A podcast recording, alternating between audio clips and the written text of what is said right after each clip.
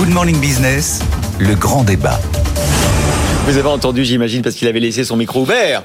Marc Fiorentino, qui n'aime pas les licornes. Euh, Marc Fiorentino est avec nous. Benjamin Louvet, gérant matières premières chez OFI, OFI euh, euh, Asset Management, et Jean-Marc Daniel. On va, euh, je sais pas s'il faut se réjouir. On est partagé avec Stéphanie. Est-ce qu'il faut se réjouir que l'Europe a réussi à trouver du gaz grâce au GNL, ou est-ce qu'il faut se désespérer que le monde consomme de plus en plus et toujours plus d'hydrocarbures, du pétrole, du gaz, du, charbon. Euh, on a encore battu en 2022 des records, Benjamin Louvet. Oui, on a encore battu le, record de consommation de charbon.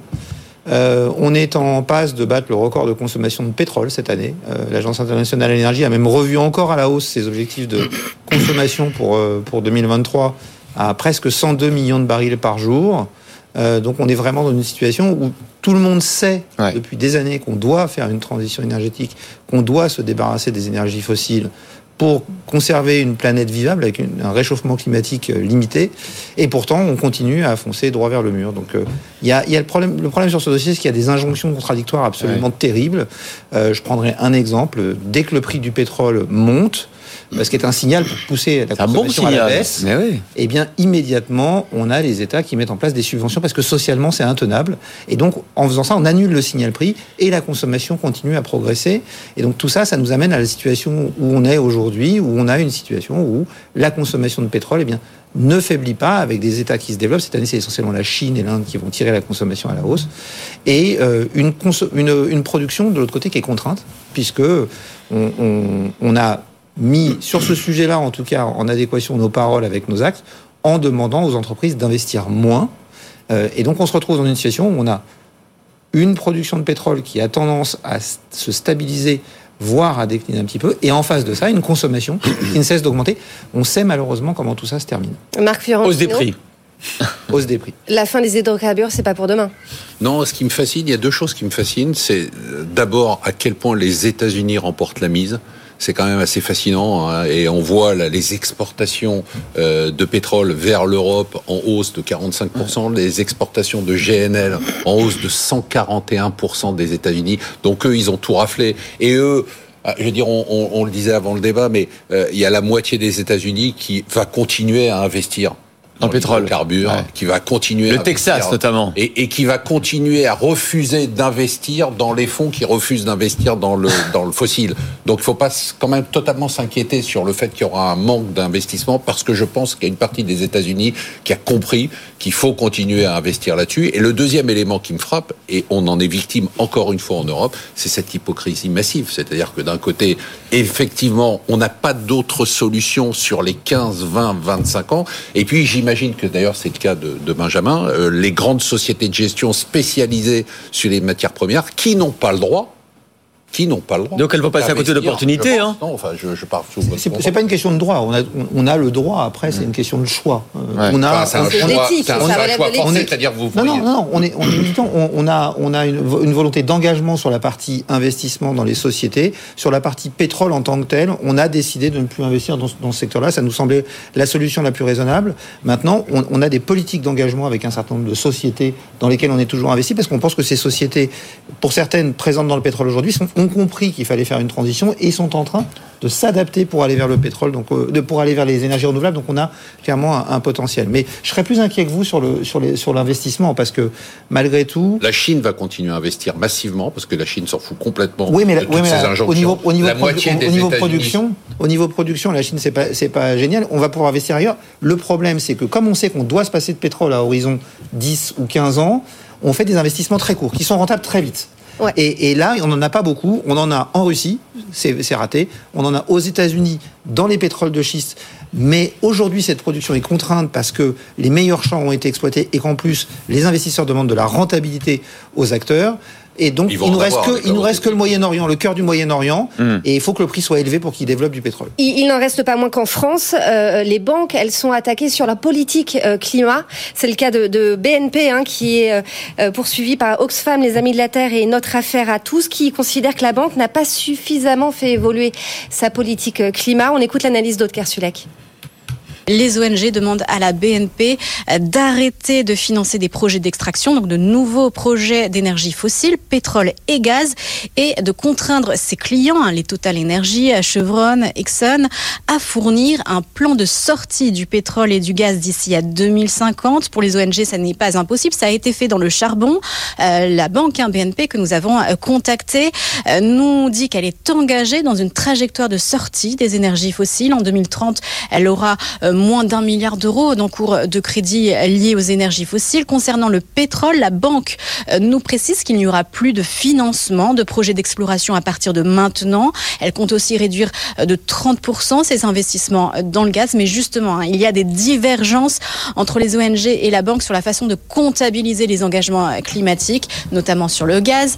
Pour les ONG, il s'agit d'une énergie fossile, donc à bannir, tandis que euh, la banque se base sur la taxonomie européenne, euh, disant que le gaz est une énergie de transition. Et puis deuxième élément euh, de divergence sur les activités de BNP. Pour l'instant, ces engagements eh bien, ne concernent que les activités de prêt bancaire, pas d'annonce officielle hein, concernant les autres services financiers que peut fournir BNP, les émissions d'obligations, les investissements en actions. Mais c'est en débat, nous dit-on, en interne. Merci Aude de la zone grise. vous êtes plutôt dans le camp euh, du gouverneur du Texas ou dans le camp d'Oxfam, euh, Jean-Marc Daniel? Je suis assez rarement dans le camp d'Oxfam, mais dans cette affaire aussi. Pourquoi je ne suis pas dans le camp d'Oxfam? Parce que je pense que même si le problème est un problème réel, et on l'a dit, il y a un problème de réchauffement climatique. Bah, vous êtes écolo maintenant, on est d'accord je suis écolo-réaliste, je suis pas pagano-gauchiste. C'est-à-dire, je ne suis ni pour détruire le capitalisme, ni dans une vision païenne du retour à une nature fantasmée.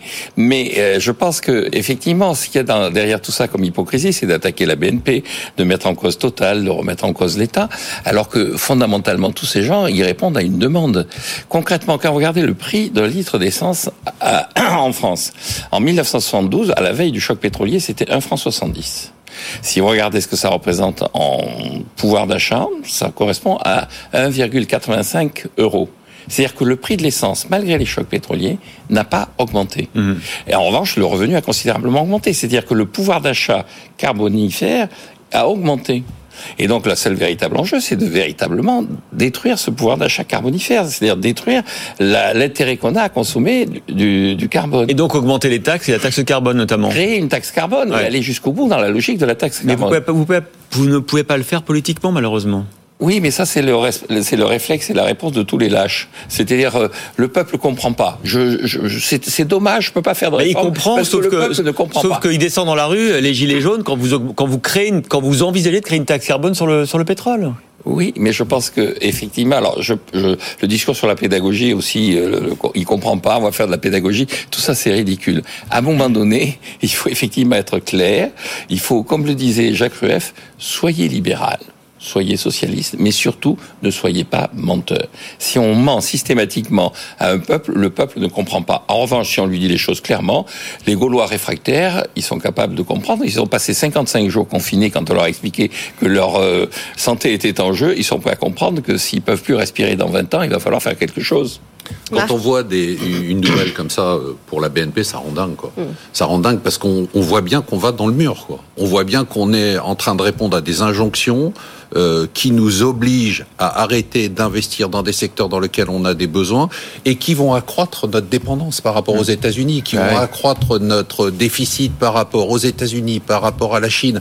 Et ça veut dire encore une fois, encore une fois, que l'Europe va se retrouver à la traîne dans une impasse totale. Euh, euh, Benjamin Louvet, votre collègue euh, Alexandre Andlauer, nous dit parfois que le pétrole va monter dans 3-4 ans à 300-400 dollars le baril. C'est votre analyse aussi? On, est en fait, ce débat le montre bien, dans, un, dans un, une problématique de choix de société. Mais il faut faire un choix éclairé. Hmm.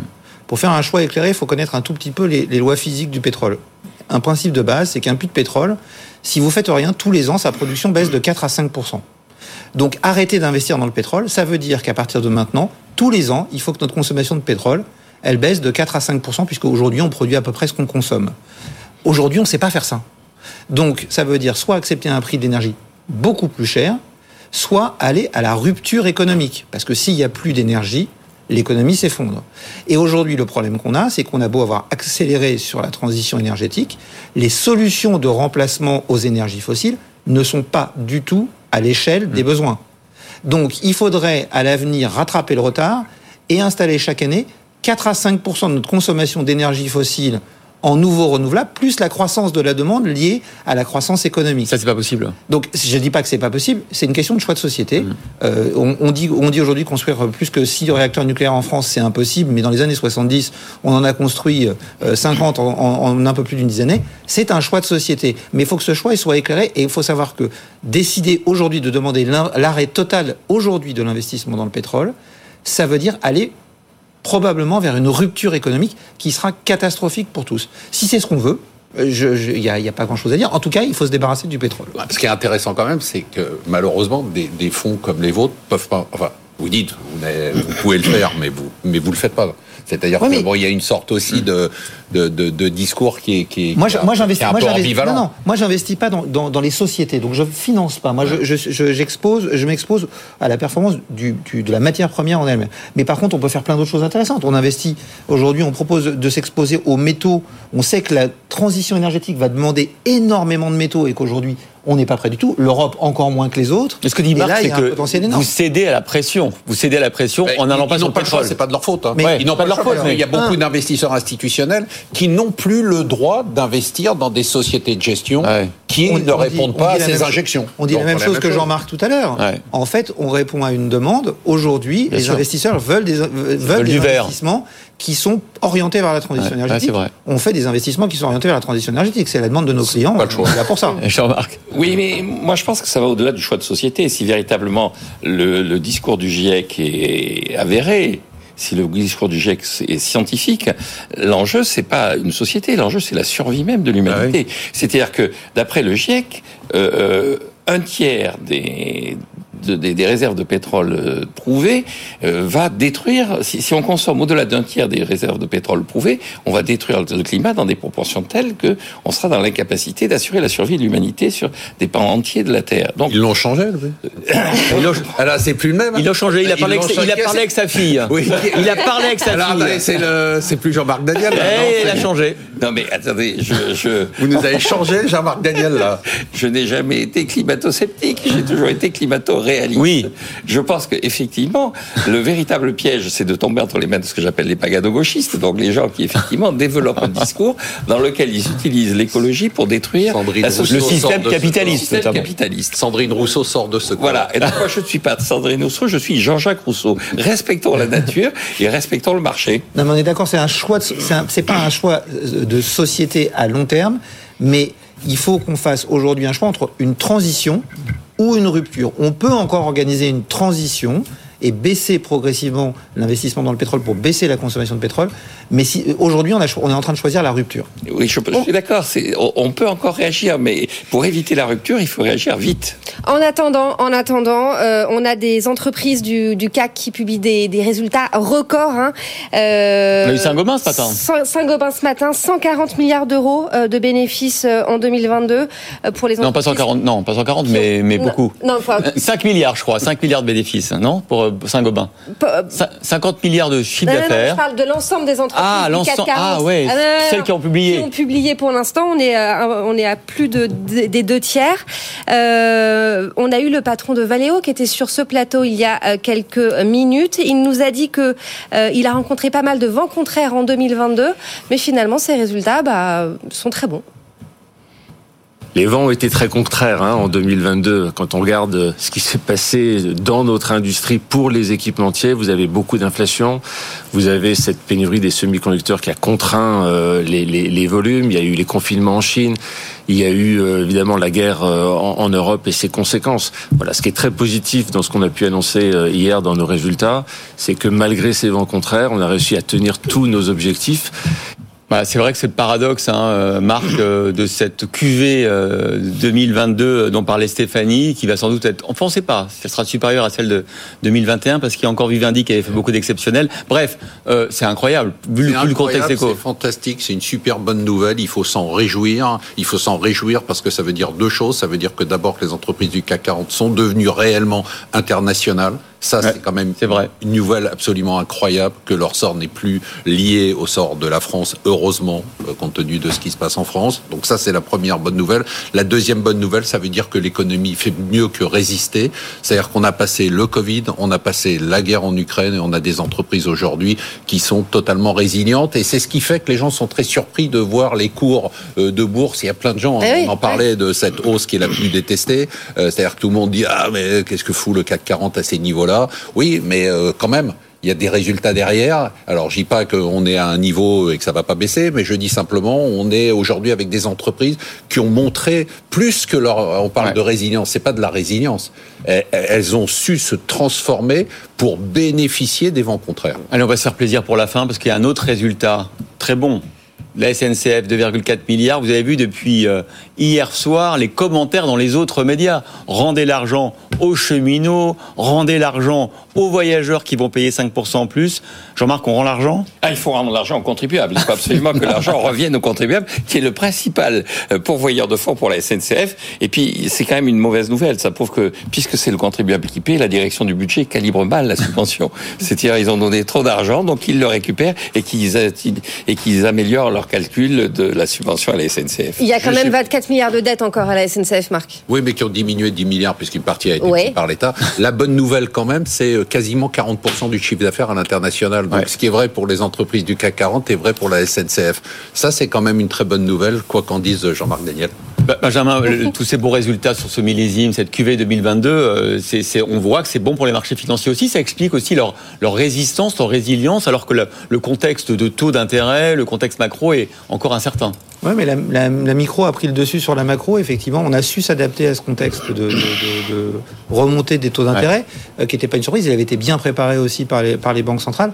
La question qui va se poser, c'est c'est de voir comment on va pouvoir évoluer certains secteurs qui sont des secteurs clés pour l'avenir. On parlait tout à l'heure de la transition énergétique. Euh, C'est des secteurs qui ont beaucoup souffert l'année dernière avec la remontée du prix des matières premières et qui pourtant sont des secteurs essentiels sur lesquels l'Europe est, est- est assez absente d'ailleurs et sur lesquels il va falloir qu'on on accentue beaucoup les, efforts si on veut pouvoir euh, faire face à- aux défis sans être dépendant, comme le rappelait Marc tout à l'heure, des, des autres zones géographiques. On va encore mieux pouvoir placer son argent avec Ah vous, ouais. Marc. hein. Dans Ouais, ce, ce soir, c'est votre argent? Bah, évidemment, on a plein de bonnes idées. On va vous donner des tuyaux absolument incroyables. C'est encore le moment d'investir malgré les, les niveaux élevés sur les marchés? Ah bah, je vous le réponds pas. Vous avez qu'à écouter. Bon, Écoutez, ou podcaster évidemment, Podcaster, parce que vous savez que vous êtes très regardé en replay, en podcast, notamment le week-end, c'est votre argent.